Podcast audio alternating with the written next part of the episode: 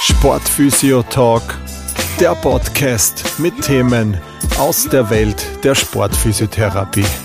Mit eurem Host, Sportphysiotherapeut Chris Schantl.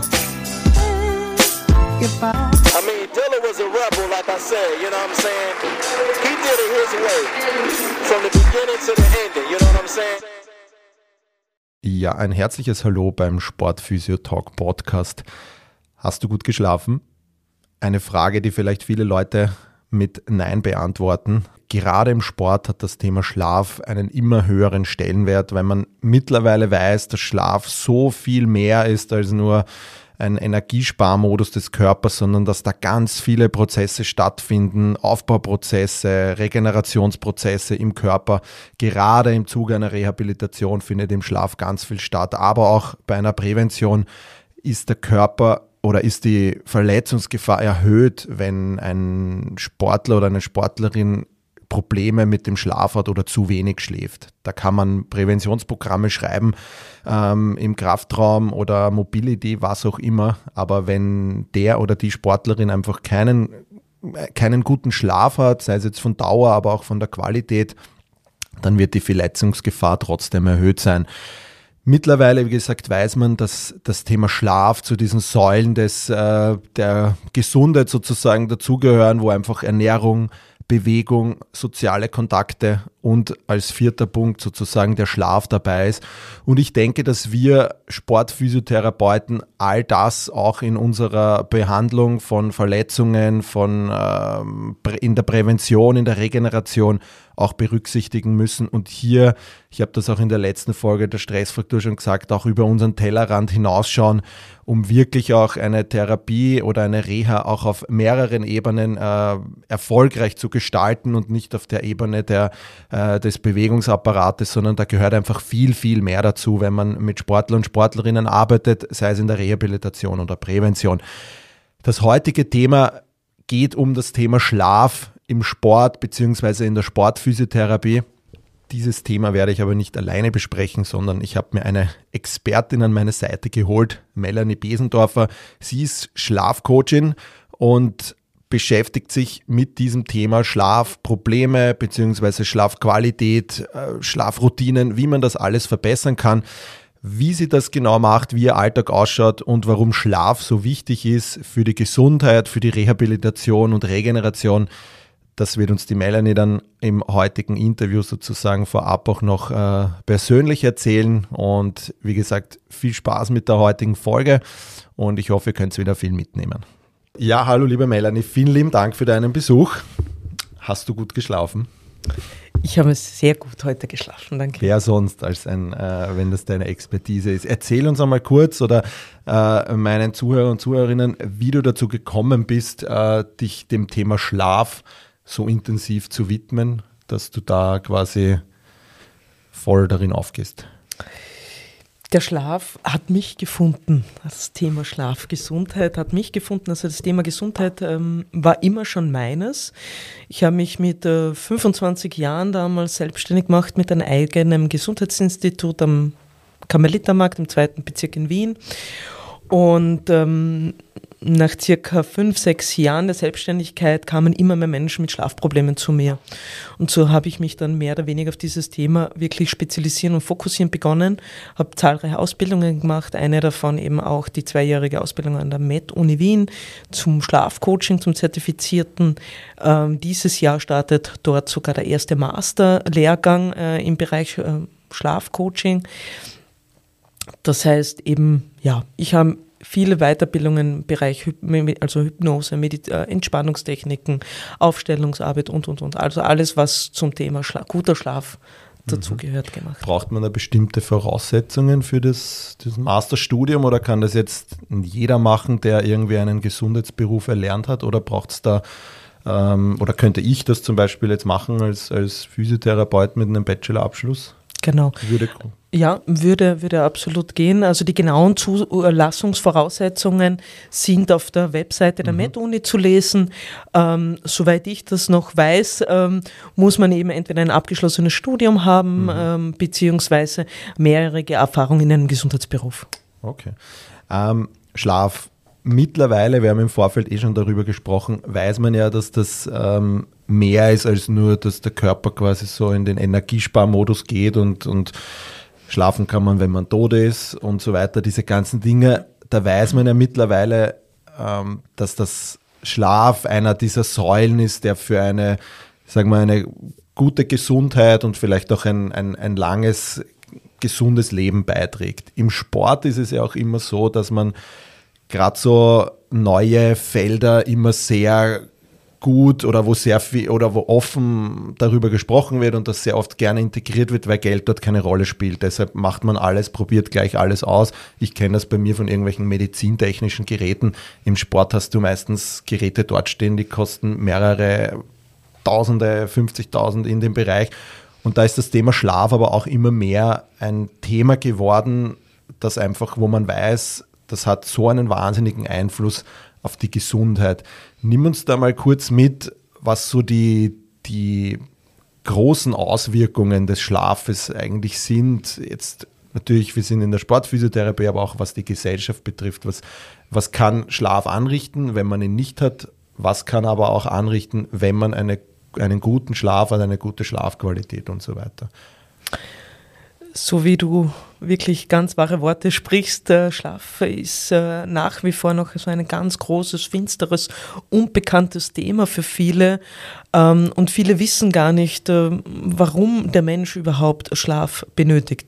Schlafen müssen wir alle um wach sein zu können. Im Schlaf finden Regenerations- und Erholungsprozesse statt, die nicht nur für unsere Organe, für die Zellerneuerung, für die Muskelregeneration, sondern auch für unsere Regeneration der unserer Psyche, unserer Emotionen, zum Abbau von den ganzen Informationen, die wir Menschen heutzutage aufgrund der Informationsflut mit Handys, ähm, Digitalisierungen äh, einfach auf uns eintrudeln, unser Gedächtnis, unsere kognitive Leistung extrem beanspruchen tagsüber. Und wir hier tagsüber viel zu wenig Entspannungspausen oft mehr bekommen. Und diese fehlenden Entspannungspausen machen extrem mit unserem Nervensystem etwas. Und äh, das sind auch dann oft die heutigen Gründe, warum so viele Menschen derzeit so schlecht schlafen oder warum auch die, die, die Zahl der Schlafstörungen so stark in den letzten 10, 15 Jahren äh, gestiegen ist. Und deshalb ist Schlaf heutzutage eben gefragt oder die Schlafgesundheit gefragter denn je äh, und die Suche nach gutem Schlaf gefragter denn je. Und ähm, ja, also die Aufklärung dazu, warum müssen wir schlafen, ist, glaube ich, klar für die körperliche Erholung. Wir wissen es, wenn wir verletzt sind, äh, zum Beispiel ein Mensch, der eine Gehirnverletzung hat, wird in ein künstliches Koma in Schlaf versetzt, um wieder gesund zu werden. Äh, das heißt, wir brauchen den Schlaf, wir müssen schlafen, damit wir uns körperlich und psychisch von Dingen erholen können. Du hast es gerade schön gesagt, ähm, es ist auf mehreren Ebenen sozusagen. Man spricht mittlerweile davon, dass, dass wenn man einen Schlafmangel hat, dass es, ähm, es wir haben vor, im Vorfeld gesprochen, es gibt äh, vielleicht Autoren, die das Ganze sehr äh, äh, intensiv beschreiben sozusagen, ja, aber es, man weiß einfach mittlerweile, dass und das kann man jetzt auch, auch sehr grob sehen jetzt einmal, dass der Schlaf auf jeden Fall Einfluss aufs Immunsystem hat was ja für den Sportler oder die Sportlerin wahnsinnig wichtig ist. Das heißt, ähm, wenn ich ein schlechtes Immunsystem habe, werde ich wahrscheinlich immer wieder mit Infekten zu kämpfen haben. Ich werde verletzungsanfälliger sein. Ja? Ähm, warum gerade das Immunsystem, wenn wir da jetzt im Bereich der Gesundheit oder auf den Körper bezogen auch dabei bleiben, dass man immer wieder so oft, so man kennt das ja Leute, die dann einfach sehr oft krank sind, und dann aber trotzdem Sport vielleicht machen, wo man eigentlich glaubt, man sollte gesund sein dadurch. Und dann redet man näher mit denen und dann weiß man, dass die vielleicht einfach einen gestörten Schlaf sozusagen haben. Warum spielt der Schlaf gerade so eine wahnsinnige Rolle auf das Immunsystem auch? Weil äh, während der Nacht, während des Schlafes ähm, werden ganz bestimmte Immunzellen aktiviert. Und diese Immunzellen äh, bekämpfen eben diese Krankheitserreger. Und ähm, dadurch, wenn der Schlaf bzw. die Schlafqualität zu unausreichend war, können gewisse Immunzellen nicht entstehen bzw. aktiviert werden und dadurch entsteht oder kommt es eben zu einer stärkeren Entzündungs- ähm, Intensität im Körper und das ist oft der Grund, warum eben Menschen heutzutage auch aufgrund der mangelnden Schlafqualität mehr Infekte erleiden, ähm, ein schlechteres Immunsystem einfach haben, aber eben auch gereizter sind mhm. und ähm, schlechter drauf sind oder auch in einer Art ähm, gefühlten Jetlag über den Tag sich bewegen. Mhm. Man, ich kenne das auch oft von Leuten, die einfach äh, man glaubt dann oft, dass das ein, ein wenig, wie wenn sie ein bisschen leicht äh, tipsy wären, also leicht angetrunken sind, äh, die einfach so, wo man einfach weiß, okay, die haben einen permanenten Schlafentzug und dann hat man das Gefühl, okay, die sind aber so übertrieben, wie wenn die einfach äh, leicht angetrunken wären. Ja? Also ich finde das auch so ein spannendes, äh, weiß nicht, ob es da eine Erklärung dafür gibt oder warum und weshalb das gerade die dann so überschwellig und sind, wie wenn sie eben leicht ja, tipsy wären sozusagen. Genau. Also man äh, muss davon ausgehen, dass man zum Beispiel nach zwölf Stunden Wachheit hat der Körper eine Aufmerksamkeitskompetenz ähm, wie ein Mensch, der 0,5 Promille Körper äh, Alkohol im Blut hat. Mhm. Nach 17 Stunden sind wir schon bei einem Promille. Und man hat einen Versuch gemacht, also der, der Versuch äh, ist der anerkannteste in den 70er Jahren. Seitdem sind solche Versuche nicht mehr erlaubt worden. Da hat man damals den Randy Gardner, einen 17-jährigen jungen Mann, ähm, elf Tage und elf Nächte nicht schlafen lassen. Er hat eben wissenschaftlich, medizinisch nachgeschaut, was passiert mit dem menschlichen Körper, wenn er nicht in den Schlaf gebracht wird, wenn, er, wenn, wenn man ihn hindert quasi an dieser Regeneration. Und äh, genauso wie du gesagt hast, also es waren extreme Koordinationsschwierigkeiten, massive kognitive Ausfälle, Sprach-, Wortfindungsstörungen, ähm, Desorientiertheit, ähm, äh, bis hin zu wirklich massiver Gereiztheit, äh, alles dabei. Mhm. Ist, wie wir Menschen auch sind, in Rhythmen gekommen. Also es war ähm, kurz besser, dann wieder massiv schlechter, wieder kurz besser. Je länger die Wachheit war, desto massiver die äh, Einflüsse. Und eben gerade ähm, Schlafstörungen äh, oder eben zu wenig guter Schlaf. Das, äh, ich sage immer wirklich zu wenig guter Schlaf. Es ist nicht immer die Schlafdauer, die guten Schlaf ausmacht. Also jemand, der zum Beispiel acht, neun Stunden schläft, heißt nicht, dass der besser schläft als jemand, der sechs Stunden schläft. Es kommt immer auf die Schlafqualität an. Und eben zu unausreichend unguter Schlaf ähm, führt eben leider dazu, dass Menschen eben äh, nicht nur eben Konzentrationsschwierigkeiten haben, sondern eben auch wirklich Koordinationsschwierigkeiten haben. Weil wir ja auch im Schlaf extrem viel lernen. Also wenn wir technische Tricks im Sport lernen, ähm, festigt sich das im Schlaf. Wir lernen in der Nacht erst die, die, die Technik wirklich im Körper abzuspeichern. Und die können wir dann. Je besser wir da schlafen, desto besser meine Leistung am nächsten Tag. Mhm. Das ist für die Reha ist das ja auch wahnsinnig spannend, weil gerade jetzt, wenn man zum Beispiel jetzt Thema Kreuzband hernimmt, da geht es ja ganz viel um diese ähm, da ist man jetzt gerade am Anfang beim Kniethema, man weiß, Kraft, ja, braucht man und so weiter und so fort. Das Thema ist quasi durch so ein bisschen, aber mittlerweile spricht man da auch immer mehr über diese Neuroplastizität, dass diese koordinative Fähigkeit des neuen Kreuzband, was da drinnen ist sozusagen, dass das auch abgespeichert wird und dass das halt im motorischen Kortex auch verankert wird. Und das das sieht man wieder meiner Meinung nach einen richtig schönen Zusammenhang, wenn ich jetzt eben in einer Kreuzbandreha bin und mein Patient oder meine Patientin hat keinen guten Schlaf, dann wird der wahrscheinlich Probleme haben, dieses Knie in weiterer Folge auch ansteuern zu können. Und dann kann ich Übungen machen, was ich möchte, dann kann ich da und du musst noch mehr da und da, aber ich werde wahrscheinlich nie zufrieden sein. Und das ist das, was ich gemeint habe mit dem Tellerrand rausschauen. Da braucht man dann vielleicht auch andere Hilfsmittel oder andere Wege, nicht nur das äh, Einbeinige landen auf irgendeiner instabilen Unterfläche oder wie auch immer, sondern dann braucht man vielleicht auch den Schlaf und dann auch mit seinem Patienten darüber reden, wie schaut dein Schlaf aus. Und das finde ich halt einfach ein super Aspekt, einfach, das kann man schon mitnehmen wieder als Therapeut, um zu sagen, okay, jetzt ist eine wichtige Phase für dein Kreuzband, wo ganz viel passiert mit, dass da vielleicht neue Nervenendigungen reinkommen, dass dieser Umbauprozess stattfindet, dass man da seinen Sportler, Sportlerin wirklich genau sagt, versuch, ich weiß, es ist immer schwierig zu sagen, versuche gut zu schlafen, ja, aber dass man da vielleicht auch versucht zu sagen, okay, achte die nächsten Wochen darauf, dass du vielleicht jetzt nicht jede Feier dabei bist, sondern dass du halt auch das Thema Schlaf ernster nimmst in der Reha. Und ich glaube, das ist gerade ein schöner Punkt, den du da gesagt hast, eben mit dem Abspeichern von diesen ähm, Fähigkeiten, von den koordinativen Fähigkeiten, die einfach für einen Sportler wahnsinnig wichtig sind, in der Reha, aber auch natürlich im, im Wettkampf. Ja, das ist definitiv so etwas, wo ich sage, da, da, kann der Therapeut gleich einmal äh, viel mitnehmen in Richtung Leistungsfähigkeit, wenn wir jetzt gerade beim Sportler sind, all das, was du jetzt gesagt hast, von kognitiv bis koordinativ bis Konzentration, das braucht ja der oder die Sportlerin immer, von, von Hobby bis zum Leistungssportler, jeder muss sich konzentrieren können. Das heißt, der Triathlet, der jetzt dann sein in der Wechselzone plant oder im Leistungssport der Biathlet, der einfach dann runterkommen muss und sich konzentrieren muss, dass er da etwas trifft sozusagen. Ja. Ähm, Inwiefern glaubst du, hat das Ganze ähm, Einfluss auf die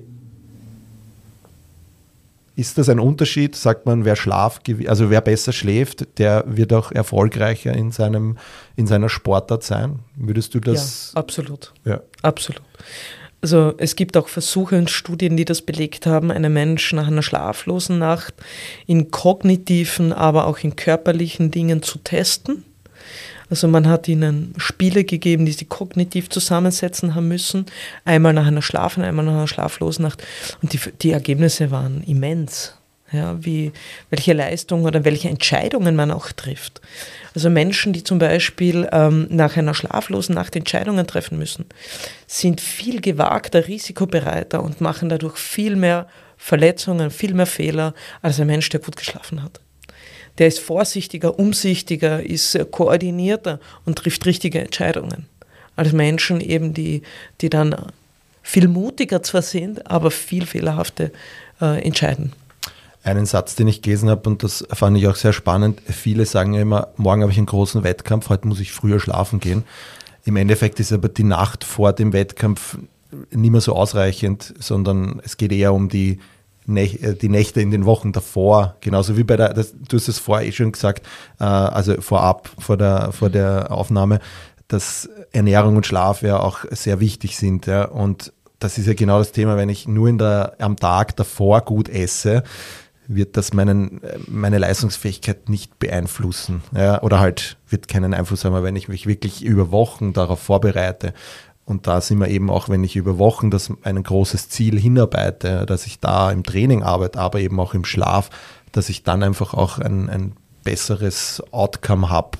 Das heißt, den Satz würdest du sozusagen auch unterschreiben, dass es nicht nur um die Nacht vor einem Wettkampf geht. Ja, genau, also auf jeden Fall. Und ich würde es sogar ähm, ganz schlimm finden, sich dann auch noch so zu konzentrieren auf diese Nacht, auf diesen Schlaf vor dem Wettkampf weil das baut ja immens an Druck auf in, in dem Sportler oder in, in dem Hobbysportler. Und das kann gar keine gute Nacht werden. Weil Schlaf braucht Entspannung mhm. und sobald wir angespannt sind in Körper und Geist, ist der Schlaf dahin. Ähm, und von dem her ist es ganz, ganz wichtig, sich hier auch auf einen guten, vertrauensvollen Weg zu geben, äh, wenn man sagt, okay, Schlaf ist eine ganz wichtige Säule eben für Rehabilitation, für Regeneration meines Körpers nach Sporteinheit, nach ähm, egal welchen Sporteinheiten ist Schlaf immer wichtig. Umso mehr wird auch in den vielen letzten Jahren von Spitzensportlern zu Schlafcoaches äh, zurückgegriffen, um hier auch, äh, weil ja auch Schlaf etwas sehr Individuelles ist, ähnlich wie Ernährung. Jeder von uns benötigt anderen Schlaf zu anderen Uhrzeiten, in einer anderen Intensität und äh, der Schlafwachrhythmus gibt ja auch vor oder ist mit dem Essensrhythmus gekoppelt, ist mit meinem Bewegungsablauf gekoppelt.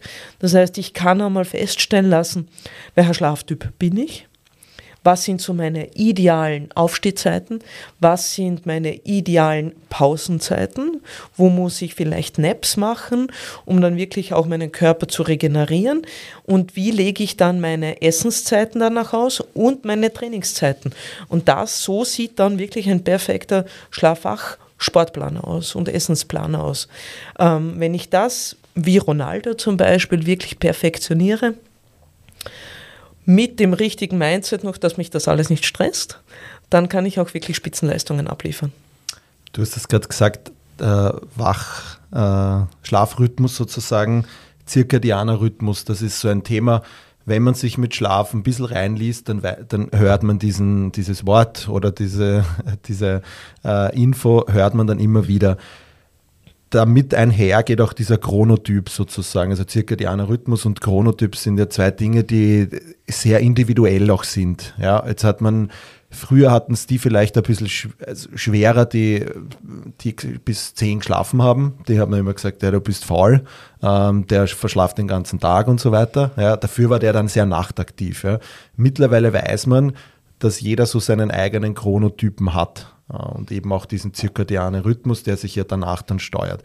Lass uns mal kurz darüber reden, du darfst entscheiden, Chronotyp, zirkadianer Rhythmus oder ob du da immer die Parallel dazu ziehst. Aber ich finde, das ist einmal spannend auch, dass man einfach, es gibt diese Eulen und diese Lerchen, ähm, dass man das einfach auch einmal mitbekommt und dass man nicht jeden quasi sagt, du musst um 7 Uhr aufstehen und trainieren. Genau. Also auch das ist, glaube ich, ein ganz großer Schlafmythos und auch ähm, was jetzt so manchmal prophezeit oder, oder gehypt wird, ist so diese Morgenstunde, dass jeder um 5 Uhr in der Früh aufstehen muss und bis 6 Uhr sich seine, seine Me-Time gönnen muss. Also ich rate daher ganz strikt davon ab, weil wenn wir uns einmal die Chronobiologie so anschauen, äh, die Chronobiologie hat eben unterschiedliche Typen. Da gibt es eben nach unserem europäischen chronobiologischen Typus die Lerche. Da gibt es auch wieder extreme Typen, die um 4 Uhr äh, Chronobiologie und im Sommer, also die, die Chronobiologie, sind alles innere Uhren in uns. Viele Hormone, die diese inneren Uhren ansteuern. Die haben natürlich auch äußere Taktgeber, wie vor allem die Sonne. Und äh, die inneren Uhren laufen jetzt im Sommer anders als im Winter. Das heißt, ein, eine extreme Lerche, die vielleicht jetzt im Sommer schon um 3 Uhr aktiv ist. Ihre Zyklen werden aber schon um 2 Uhr, also um, um halb zwei stoppt bei einer extremen Lerche die Melatoninproduktion. Der Blutdruck wird erhöht und der Körper beginnt aufzuwachen. Und um drei ist die putzmunter, um halb vier kann die sofort Hausputzen, Sport beginnen und ist da. Ist ein ganz extremer Typ. Sind nur ein, zwei Prozent der Bevölkerung. Dann gibt es die Moderaten, die dann, sagen wir, fünf, halb sechs munter werden, die dann ähm, in die Gänge kommen, die am Vormittag sehr viel Energie haben, sehr viel Leistung erbringen können. Ähm, mittags dann Regeneration brauchen, ein richtiges Energietief, meistens so zwischen 12 und 1 erleben, nach dem Essen vor allem, die dann auch wirklich ruhen sollten im Idealfall. Wirklich neppen auf der Couch, sich im Sessel zurückziehen, nichts tun. Am Nachmittag kriegen die wieder ein Hoch, diese Lerchen, und um, ab 17, 18 Uhr ist vorbei mit der Leistung. Also ab 17, 18 Uhr sollten Lerchen noch nicht mehr arbeiten, äh, sollten auch keine Arbeit äh, wirklich körperliche Arbeit mehr machen, keinen Sport mehr machen äh, und auch nichts mehr essen. Ab 18 Uhr ist bei moderaten Lerchen mehr oder weniger der Stoffwechsel eingestellt. Wenn nach 18 Uhr ein, äh, also sagen wir, der, der geht um 20 Uhr noch feine essen, dann wird er keine gute Schlafqualitätsnacht haben, weil einfach dieses Essen wie Blei im Magen und im Darm liegt. Es kann nicht mehr verarbeitet werden oder nur noch sehr schwer errauft. Und diese Verarbeitungs- und Regeneration- und Entgiftungsprozesse, die hier der Darm mühselig in der Nacht jetzt machen muss, ähm, blockiert natürlich viele wichtige andere äh, Erneuerungsprozesse. Das sind also Lerchen, von denen wir jetzt sprechen. Also ich bin eine davon. Ja, äh, also meine ideale Aufstehzeit ist 6.15 Uhr. Äh, ich darf eben auch nicht, man sollte ab 17 Uhr immer arbeiten, 18 Uhr und auch nichts mehr essen. Ähm, die sind, wie gesagt, 10, 15 Prozent der Bevölkerung sind solche Typen. Die, der Großteil sind Tauben, Tauben sind so die Normaltypen, die so zwischen sieben und acht Uhr in der Früh aufwachen, aufstehen, einmal ein, zwei Stunden ein bisschen Zeit brauchen, um in die Gänge zu kommen, die dann so ab neun Uhr gut leistungsfähig sind. Die, der Großteil der Gesellschaft sind Tauben. Circa, man geht davon aus, dass 60, 70 Prozent der Gesellschaft diese Normaltypen sind. Die tun sich auch im Arbeitsleben nicht schwer, wenn die einmal eine Frühschicht machen müssen oder auch einmal eine Spätschicht machen müssen. Im Gegenzug zu den anderen extremeren Typen wie Lerchen oder Eulen, also wenn ich als Lerche eine Nachtschicht auf Dauer machen müsste oder eine Spätschicht auf Dauer machen müsste, hätte ich ein erhöhtes Krebsrisiko oder ein, ein, ein Risiko an Depressionen oder sonstigen psychischen und physischen Erkrankungen zu erleiden. Also wichtig ist es wirklich auch nach seinem Chronotyp auch seine Arbeit zu suchen. Ähm, und eben nicht nur seine Essens- und Sportpläne danach auszurichten. Der Normaltyp ist eben der, der eben am wenigsten Probleme hat mehr oder weniger seine Schlafenszeiten anzupassen. Der geht so zwischen 23 und 0 Uhr meistens ins Bett und steht so, wie gesagt, zwischen 7 und 8 meistens auf. Und dann gibt es die Eulen und die Eulen sind äh, gerade bei, bei den Jugendlichen zwischen 15 und 25 und hier vorwiegend Männer betroffen, weil hier vor allem die hormonelle Veränderung in diesem Alter diese, diese, diese Schicht, diese jugendlichen Männer zu meistens zu extremen Spättypen macht, zu Eulen macht. Und das heißt, man kriegt oft, ich habe viele Anrufe oft von Müttern, von verzweifelten Müttern, die ihre Söhne, äh, obwohl jetzt Matura oder äh, Schule war, nicht vor Mitternacht ins Bett bekommen, die nicht vor Mitternacht schlafen können und oft sogar zu Psychologen, Psychiatern geschickt werden, Medikamente verschrieben werden, Schlaftabletten verschrieben werden, damit diese jungen Männer oder auch junge Frauen oft äh, endlich um elf ins Bett gehen und schlafen sollen. Das Problem ist, chronobiologisch sind die in einem bis 25 in einem Rhythmus drinnen, dass der Körper eigentlich erst nach Mitternacht sagt, ich bin müde. Die Melatoninproduktion beginnt erst viel später. Das heißt, viele sind auch extreme. Ich habe oft äh, extreme Spättypen bei mir, die einen Chronotyp-Test machen, wo rauskommt, Schlafenszeit 2.15 Uhr, 2.30 Uhr. Das heißt, die trainieren auch am besten am Abend. Die dürfen oder sollten am Bett nicht äh, um sieben oder um acht frühstücken, weil der Stoffwechsel einer Eule beginnt erst um zehn, elf zu arbeiten. Würde derjenige ein gutes Frühstück, auch wenn es äh, gut gemeint ist, zu sich nehmen, würde der Stoffwechsel hier einmal extrem viel Energie benötigen, um das jetzt zu verarbeiten. Und das heißt, der fühlt sich am Tag nie so fit und nie so in Energie, weil einfach der Stoffwechsel ihn bremst und blockiert. Deshalb ist es ihm hier immer, das ist auch mein erster Ansatz im Schlafcoaching, ich schicke immer Schlaftyptests aus. Es gibt auch auf meiner Homepage eine Seite für Chronobiologie, eine Unterseite, wo, wo ich drei unterschiedliche Tests, wo man sich einmal diesen Chronotyp von sich selbst anschauen kann, testen kann. Der erste ist eben dieser klassische Fragebogen, äh, den, ähm, der wissenschaftlich evaluiert ist, wo man sich selber abfragt und dann die Punkte zusammenzählt, dann sieht man, ob man eben ein extremer Morgen, moderater Morgentyp ist, Normaltyp ist oder extremer oder moderater Abendtyp ist. Oder man macht den von Michael Preuß, das ist ein amerikanischer äh, Kronenbühler Schlafmediziner, der hat das noch ein bisschen mit Charaktereigenschaften fixiert, da äh, habe ich den Link dazu. Da kriegt man auch ganz tolle Anwendungen und auch, oft Tipps, äh, wann sollte ich meinen ersten Kaffee machen, trinken in meiner Chronotypologie oder Sport machen. Und der dritte Test, den es seit geraumer Zeit gibt, ist von der Berliner Charité mit denen ich zusammenarbeite. Und das ist eben das Spannende. Also man kann jetzt seit circa einem Jahr, eineinhalb Jahren, äh, mittels einem Haaranalysetest, wirklich äh, von, von den Haarwurzeln, bestimmen lassen, also RNA-Bestimmung ist das, welcher Chronotyp ich bin.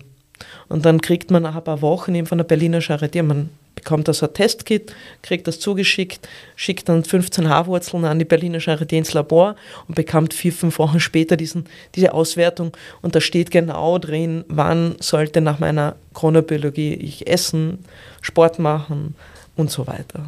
Schlafen mhm. vor allem, ja. Sehr spannend. Also ich finde, das war wirklich schon ein richtig super Input, weil ich mir denke, wenn ich mir das jetzt hernehme aus der Praxis, wenn ich natürlich jetzt ähm, Triathletin bin, Marathonläufer oder Läufer, Läuferin, je nachdem, dann kann ich ja eigentlich mein Training sehr gut gestalten, wie ich es möchte. Das heißt, ich kann mir den Trainingsplan eigentlich an meinen Chronotypen anpassen und das ist ja perfekt. Dann hole ich eigentlich das Beste raus. Das ist gleich einmal so eine, glaube ich, wahnsinnig wichtige Take-Home-Message von den Zuhörern und Zuhörerinnen, wenn ich mit einem Sportler oder auch wenn ich habe auch Sportler und Sportlerinnen als Zuhörer, nehmt das gleich einmal mit und versucht euren Trainingsplan so auch anzupassen. Und äh, du hast das schön gesagt, es gibt diesen 5am Club, den, den, was man vielen wahnsinnig erfolgreichen Leuten zuschreibt, äh, Amazon-Gründer und wie auch immer halt. Ja.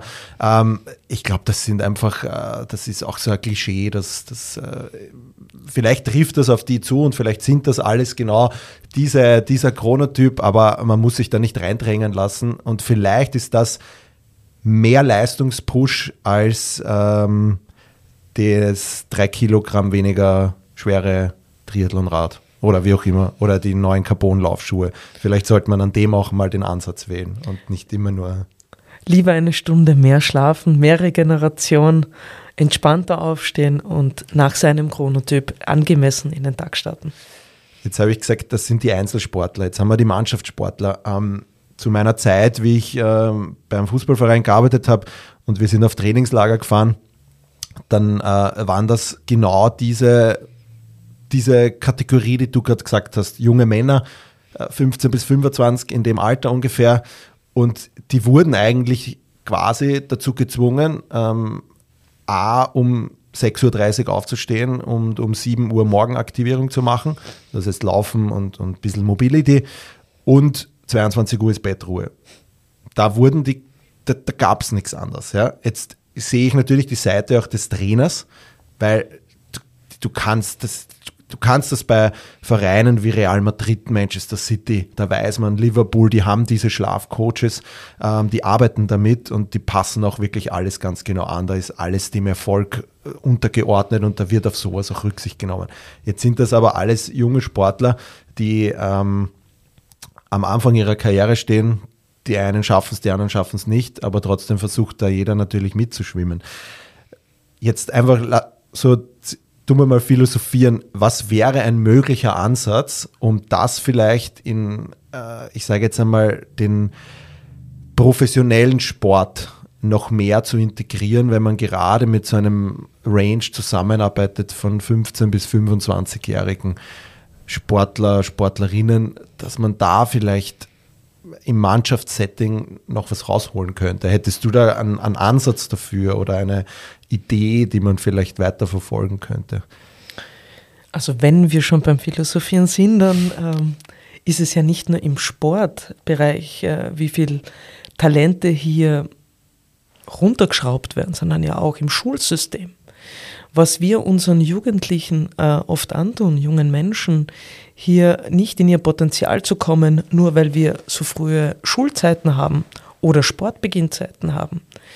Also gerade im Sportbereich jetzt, wenn ich sage, ich habe ein Trainingslager, ähm, wäre das natürlich super wünschenswert, diese jungen Burschen mindestens bis acht, halb neun, neun aufschlafen zu lassen, mit ihnen dann soft zu starten und ab elf, zwölf, eins, zwei und dafür bis am Abend, bis in die Nacht trainieren, sie ausbauen und am Abend dann äh, bis zwölf munter lassen, äh, Regeneration zu machen und dann um eins, zwei ins Bett gehen zu lassen diese jungen Männer hätten A, mehr, viel mehr Aufmerksamkeit, viel mehr Konzentration, viel bessere Energieleistung, Motivation, Freude.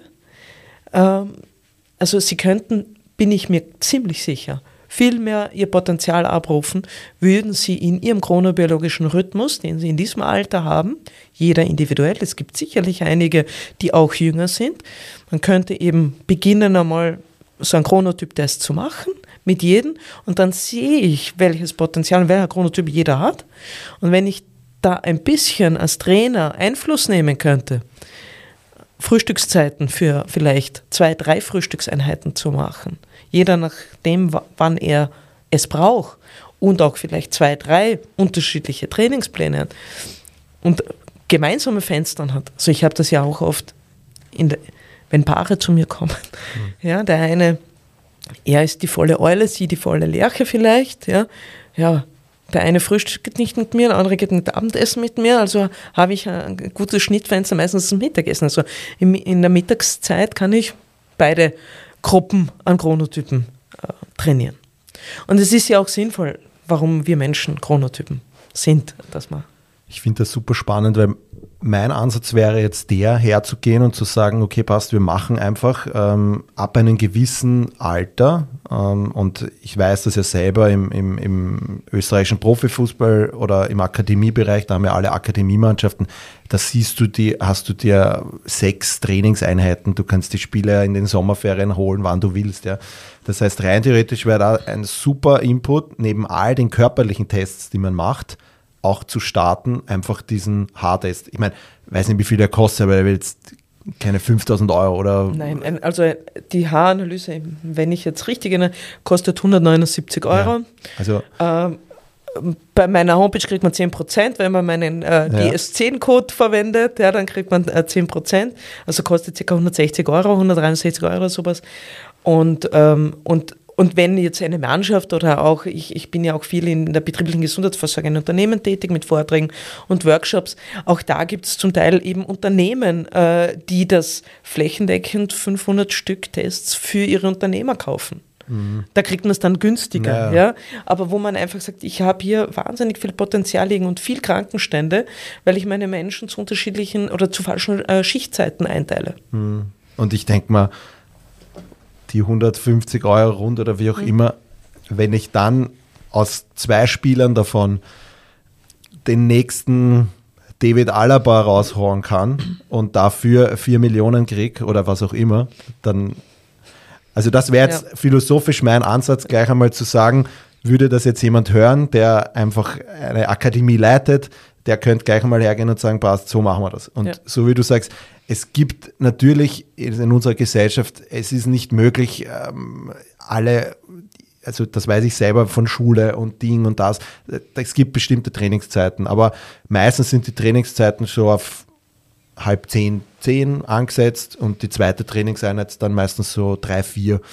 Und das sind ja grundsätzlich Fenster, wo man sich ja auch gut arrangieren kann, dass man vielleicht sagt, okay, ähm, jetzt auf einem Trainingslager, die eine Hälfte trainiert am Vormittag eher diese Situationen und am Nachmittag schaue ich dann vielleicht, dass ich die ganze Mannschaft beieinander habe und trainiere die Spielsituationen oder im Eishockey oder im Handball, in diesen ganzen Mannschaftssportarten. Also um die Sache jetzt quasi so ein bisschen zu beenden, philosophieren, ich glaube, das wäre für jeden, der das hört und der eine Mannschaft betreut, wäre dieser Ansatz, definitiv einmal, das ist wie ein großes Blutbild, finde ich auch immer genau. super wichtig, damit man einfach sieht, wie geht es meinen mhm. Spielern oder Spielerinnen, dass man sowas vielleicht auch integriert und ich glaube, dass es bei Mannschaften wie Manchester City, Real Madrid so ohnehin schon gemacht mhm. wird und da glaube ich, können wir auch wieder einiges davon lernen sozusagen. Ja, sehr cool. Jetzt wissen wir die Chronotypen. Ähm, zirkadianer Rhythmus, das geht ja alles quasi so einher mit dem Ganzen. Wann jemand seinen,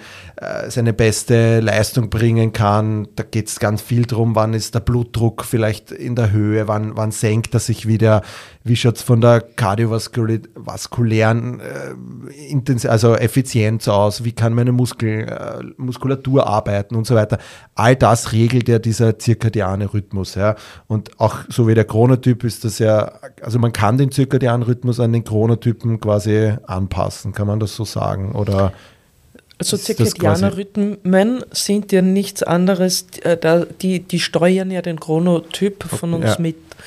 Äh, Chrono ist die Zeit, also die Zeitbestimmung, in, in, in der wir sind. Also wir sind, und das ist, glaube ich, auch eine wichtige Message, wir sind Rhythmuswesen, nicht Taktwesen. Der Mensch der heutigen Zeit taktet sich zu. Takt ist etwas für Maschinen. Alles in den gleichen Intervallen zur selben Zeit zu machen.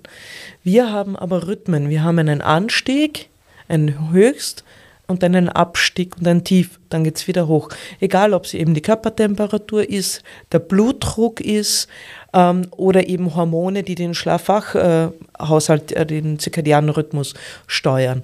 Und das muss uns bewusst sein, dass wir uns hier in diesen Rhythmen, je mehr wir uns in diesen Rhythmen äh, unsere Ernährung die Leistung, die Sport, die, die, kognitive Arbeit, in der wir leben, also nach der wir uns äh, quasi ausrichten, je mehr wir das tun, je mehr wir danach leben, desto gesünder sind wir. Mhm. Und desto besser passiert auch bei Verletzungen die Rehabilitation. Ja, ich bin halt optimal eingestellt sozusagen für meine ganzen Abläufe, die ich machen will, tagsüber. Und das ist, ich finde das super spannend, weil man kann das ja wirklich, ich sage es nochmal, als Einzelsportler ist das ja die Wahnsinns-Take-Home-Message, weil wenn ich meinen Plan selber steuern kann, dann kann ich ja das danach steuern und weiß, warum ich einfach keine Leistung bringe, wenn ich jedes Mal um sechs in der Früh laufen gehe, weil ich eher vielleicht um neun eher laufen sollte. Und vielleicht kann ich dann mein berufliches Leben auch so ordnen, dass ich sage, okay, ich mache einen Teil meiner Arbeit von, von sechs bis acht und um halb neun gehe ich dann laufen und wie auch immer halt. Ja. Also ich finde das gerade für Einzelsportler ist das wichtig, auch wenn man die betreut, ähm, dass diesen ersten großen Part da von der Folge jetzt gleich auch da mal mit reinzunehmen. Ja, das war es auch schon wieder mit der heutigen Folge. Ich hoffe, ihr hattet Spaß dabei. Ich freue mich über ein Like und ein Abonnement auf den gängigen Streaming-Plattformen Spotify, Apple Music und Co. Bei Fragen, Anregungen zur heutigen Folge oder einer der vorangegangenen könnt ihr mir eine E-Mail schreiben an info@sportphysio-fortbildung.at. Ich freue mich, bis zum nächsten Mal, euer Chris.